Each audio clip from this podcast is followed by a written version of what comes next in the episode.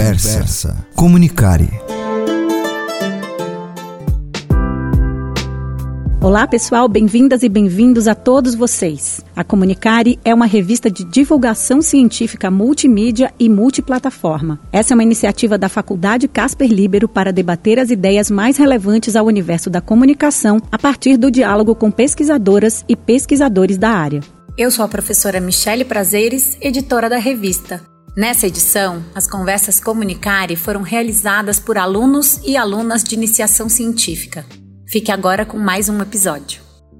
Primeiramente, eu queria entender um pouco as políticas de diversidade que vocês têm dentro da empresa. Prazer, Ana, obrigado pelo bate-papo. É, bom, sou Renato, trabalho aqui na PwC há quase quatro anos e hoje eu estou como responsável das áreas que a gente chama de é, Responsible Business, né? E dentro dessa área a gente tem três áreas, que é diversidade e inclusão, que é nosso foco aqui, a área de responsabilidade corporativa e a área de meio ambiente. Pensando em diversidade e inclusão, a jornada aqui é muito longa, já são mais de, de 10 anos trabalhando, que a PwC trabalha nos temas. É um tema que é olhado de forma global, a PwC está tá presente em 160 países, uma coisa assim, e todos eles precisam entregar resultados de diversidade, é, ter uma estratégia de diversidade, obviamente que as estratégias de diversidade elas são customizadas e tropicalizadas para cada localidade. E no Brasil isso não é diferente. Então a gente começou a trabalhar a diversidade aqui há mais de 10 anos com alguns critérios. Né? A gente iniciou lá atrás, olhando para a diversidade de gênero e de uma forma bastante binária ainda entre homens e mulheres, equilíbrio de mulheres em liderança tudo mais. A parte de pessoas com deficiência também sempre foi um foco nosso, até por conta das legislações que a gente tem no Brasil, que é diferente dos outros países, você dificilmente vai ver outros países dando enfoque tão grande de pessoas com deficiência como o Brasil dá, longe da gente estar no momento ideal, muito longe disso, mas nos outros países isso ainda é um pouco mais complicado porque não tem legislação. E trabalhar nos viés inconscientes. Essa foi a primeira estratégia PwC há mais de 10 anos atrás. Com o tempo, a gente veio amadurecendo nessa estratégia de diversidade e inclusão e somando outros pilares. Né? Então, a gente somou o pilar de raça e etnia, o pilar de gerações, uh, o pilar de orientação sexual e identidade de gênero, e aí junto com pessoas com deficiência e equilíbrio de homens e mulheres, equidade de gênero.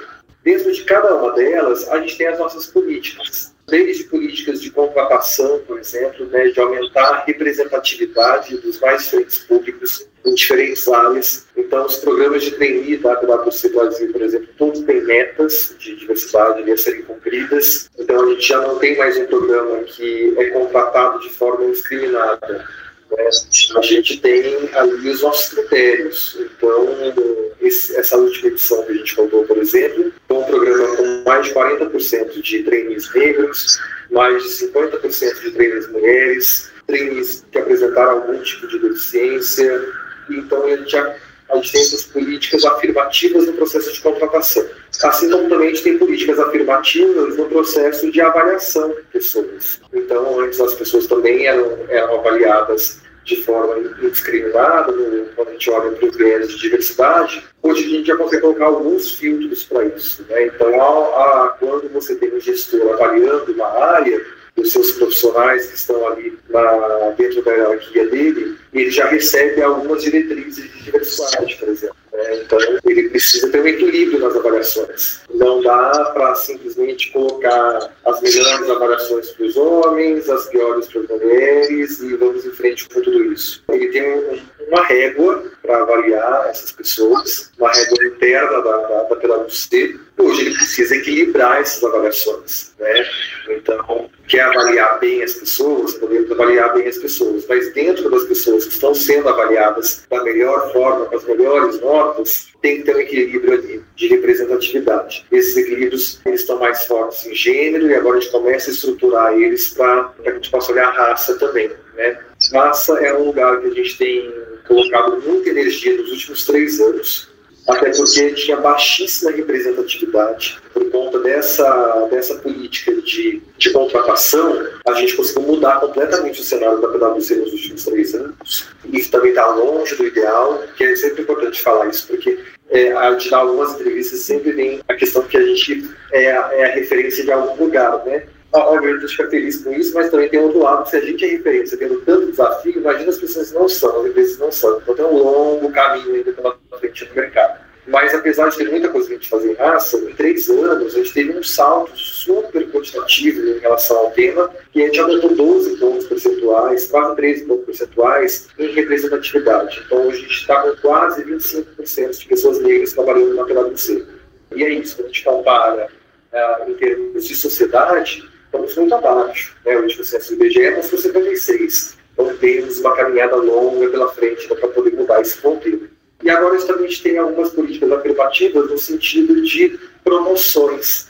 Né? Também já não pode se promover de uma forma sem olhar para as questões de diversidade. Então, se você tem 10 pessoas no seu time, a gente, enquanto área de, de inclusão e diversidade, a gente vai estar próximo dessas suas avaliações, em quem você vai determinar para as promoções, porque você vai ter metas de promoção também. Então, talvez você tenha ali três oportunidades de promoção, quatro oportunidades de promoção dentro de um time, porque já dois homens, seriam duas mulheres. Então, a gente colocou essas metas também para que a gente tente equilibrar cada vez mais as posições de liderança e de middle management, que são os, os calcanhares de Aquiles das empresas. Né? Então, conseguimos já, nesses últimos anos, equilibrar bastante. Hoje, gerente, gerente sênior e diretores do WC já ficam ali em torno de 47% 48% que é bem diferente do mercado. O mercado ainda tem uma, uma de diretoras mulheres muito baixa. Além disso, a gente tem uma série de outras atividades, assim como são atividades para trabalhar a, a, parte de cultura, né? Atitudes de cultura organizacional também são atitudes que a gente entende como políticas afirmativas aqui, porque é quando você coloca o tema para debate. Então a gente tem, obviamente, a Semana da Diversidade e Inclusão, que inclusive está chegando, vai ser no final desse mês, aberta para todo o público, inclusive, vai estar sendo transmitida no canal do YouTube, da WC. E, além disso, para todas as datas, é, datas apelativas que a gente tem é, sobre diversidade, seja dos Pais, Dia das Mães, Dia da Mulher Negra Latina Caribenha, enfim, todas essas datas, a gente marca esse território, seja por meio de comunicações ou seja por meio de eventos. A gente tem o hábito de promover muitos debates aqui dentro e agora, por conta da pandemia, esse modelo digital, a gente tomou a iniciativa de que os debates eles sejam todos colocados para fora. Então, tudo que a gente fala de diversidade, a gente coloca para fora. A gente faz as lives, o nosso profissional assiste, mas a sociedade também assiste como um todo. Né? Então, a gente tem essas ações afirmativas para trabalhar a cultura e para trabalhar a inclusão, a gente tem alguns programas também, algumas políticas que é a, são muito focados no desenvolvimento e aceleração de carreiras de grupos minorizados. Então, a gente tem um programa que chama WIL, Woman Leadership, que é para acelerar carreiras de mulheres executivas. Então, para que essas diretoras cheguem no nível mais alto da PwC, que é a sociedade, para se transformarem em sócios da PwC. Esse programa já está a quarta edição. A gente tem outro programa que chama PAN, que é para aceleração de carreiras de talentos negros. Então, para que analistas negros cheguem às cadeiras de gerentes e a gente tem um programa agora, recém-lançado, que é o PIN, que é um programa de inclusão e mentoria focado em pessoas com deficiência. É o objetivo de traçar toda a jornada, né, o ciclo de vida do profissional com deficiência na PwC, porque é um ciclo de vida diferente do que dos demais. É, entra de uma forma diferente, sai de uma forma diferente, tem necessidades diferentes. Então, é um programa que vai mapear toda essa jornada do profissional com deficiência e, além disso, os profissionais recebem mentorias de desenvolvimento de soft skills e os seus líderes também recebem mentorias sobre capacitismo e a realidade do profissional com deficiência no mercado de trabalho.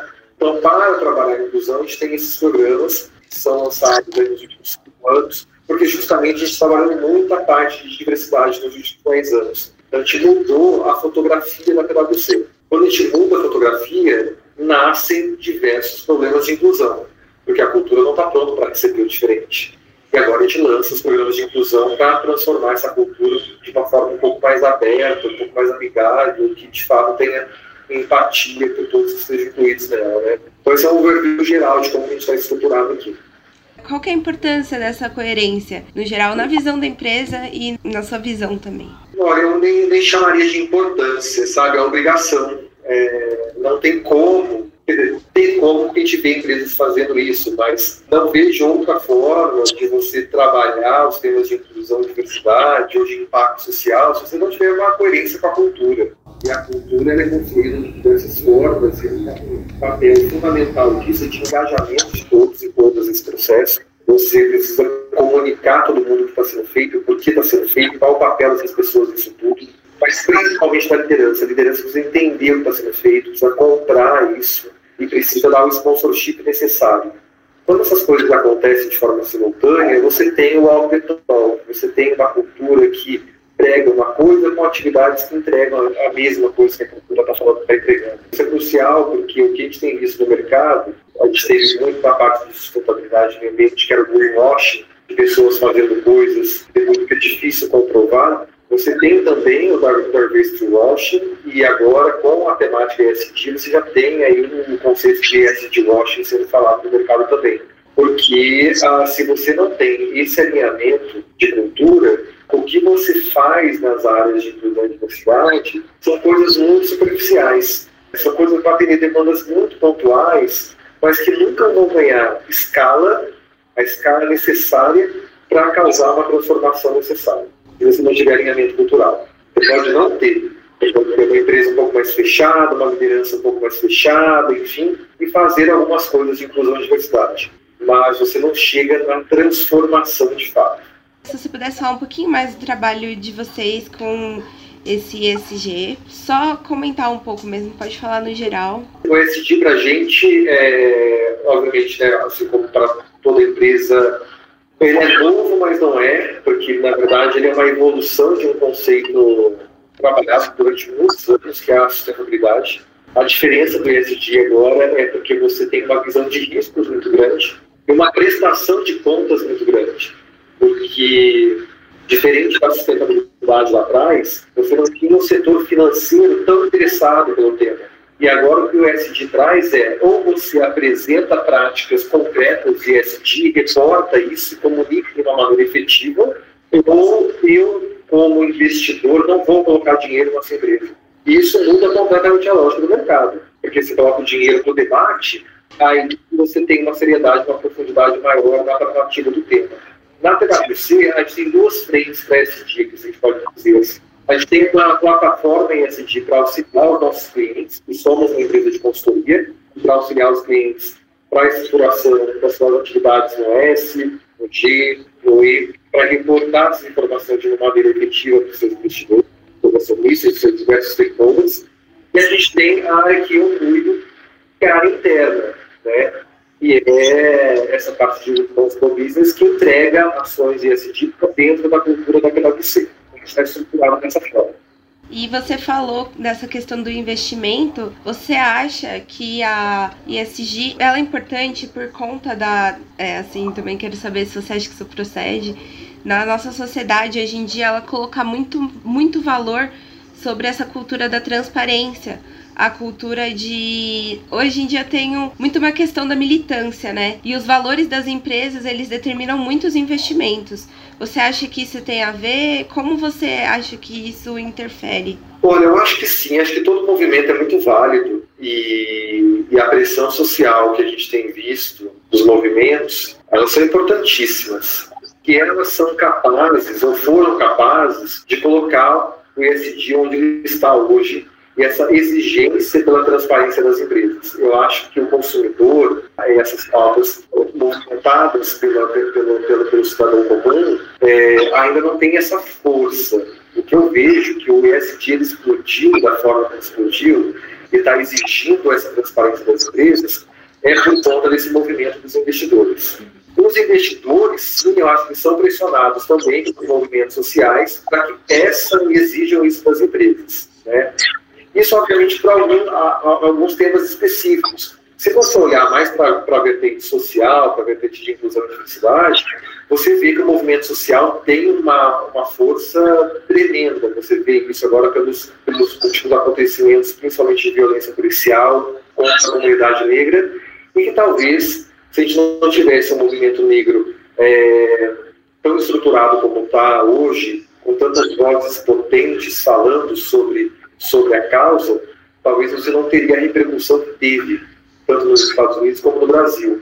É, mas eu ainda acho que, que é pouco, né? Você tem outras pautas que você não vê as pessoas se movimentando da mesma forma. E acho que isso é uma questão, é quase uma patologia social que a gente tem vivido como um todo. As pessoas estão muito caladas. Para que o mal aconteça, basta o silêncio dos bons. Eu acho que falta uma, uma estruturação mais sistêmica para que essa pressão de fato aconteça de uma forma mais organizada. Eu queria saber quais resultados vocês têm visto com esse afunilamento maior nas contratações, tipo, pensar quanto por cento você vai contratar de mulheres, quanto por cento você vai contratar de homens e tudo mais. Quais têm sido os impactos? É, os, os impactos imediatos é essa pluralidade de talentos dentro de uma empresa. Né? Então, hoje, é que infelizmente não estamos mais vivendo presencial, mas um pouco antes era nítida a mudança da PwC. Quando você pegava os elevadores, quando você tinha algum evento presencial, quando você ia até os cafés, quando você andava pelos corredores, era nítido que a diversidade já estava presente ali. Já não era mais aquela empresa de consultoria, auditoria, formada por homens brancos, subalternos, pretos. Já tinha coisas diferentes acontecendo ali, né? Era, já, era, já era mais de 20% de pessoas negras circulando nos corredores, já eram pessoas ali autodeclaradas uh, LGBTI+, você já tinha mais mulheres, já aumentou PCDs, enfim. Então, o primeiro, o primeiro impacto é a pluralidade, é você se sentir num lugar onde todas e todas estejam mais presentes. Ele já é mais heterogêneo no lugar. Então, esse é o primeiro ganho que você vê. Né?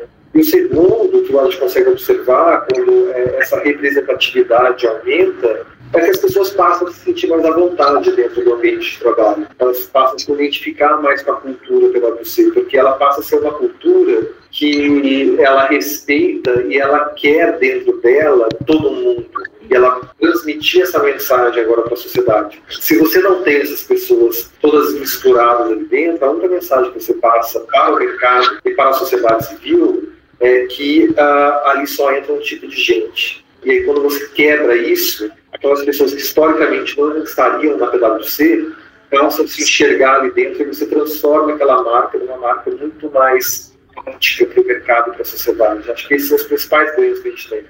Você acha que essa maior diversidade no, na equipe e tudo mais, ela traz lucros para uma, uma maior revolução das empresas? Não é bem revolução, é inovação. Acho que essa é uma palavra que está muito em voga hoje em dia. Por conta de trazer variedade de ideias e tudo mais. E em outros aspectos também? Sim, olha, essa é a pergunta de milhão, né? Porque a, a teoria vai te comprovar que sim né? Você tem ótimos artigos aí disponíveis que te comprovam por A mais B que existe um aumento na lucratividade, na inovação, quando as empresas apresentam níveis de diversidade diferenciados. Na prática, você não tem uma empresa brasileira que mensurou isso. Né? É, mas o que eu vejo no dia a dia, eu prefiro ficar com a, com a confirmação acadêmica de pensadores estudiosos que confirmaram que isso existe e olhar para a prática, no dia a dia porque no dia a dia você consegue ver isso acontecendo. Uhum. É, você consegue é, enxergar, às vezes, a composição de um projeto, e se naquela composição daquele squad que está tocando aquele projeto, você tem um homem, você tem uma mulher, você tem uma pessoa com uma orientação sexual diferente da, da, da normativa, você tem uma pessoa negra, você tem uma pessoa com deficiência, normalmente são reuniões mais longas por conta da quantidade de ideias que surgem. E aí, obviamente, que a, a, solução que vai ser criada no final das contas, ela é mais completa, não tem como. Se eu estou pensando aqui para desenvolver, por exemplo, um projeto de tecnologia para alguma empresa, é, se eu tenho dentro desse, desse time de, de, de projeto uma pessoa com deficiência, se ele for uma deficiente visual, por exemplo, ela vai olhar para aquele projeto você construiu de tecnologia, ela já vai dizer assim, olha, mas eu estou achando que essa tela para mim não está funcionando esses códigos que eu estou colocando, porque o meu, meu leitor de tela não está lendo esses códigos para mim. Ou seja, automaticamente você vai, ter, você vai ser obrigado a entregar uma solução um novo projeto que atenda outras pessoas. Se você não tivesse essa pessoa com deficiência dentro do seu projeto, debatendo junto contigo, não ia rolar, ia entregar só mais um projeto. Então, para mim, é, é, muito claro que isso acontece. Eu tenho sombra de dúvida. Muito obrigada.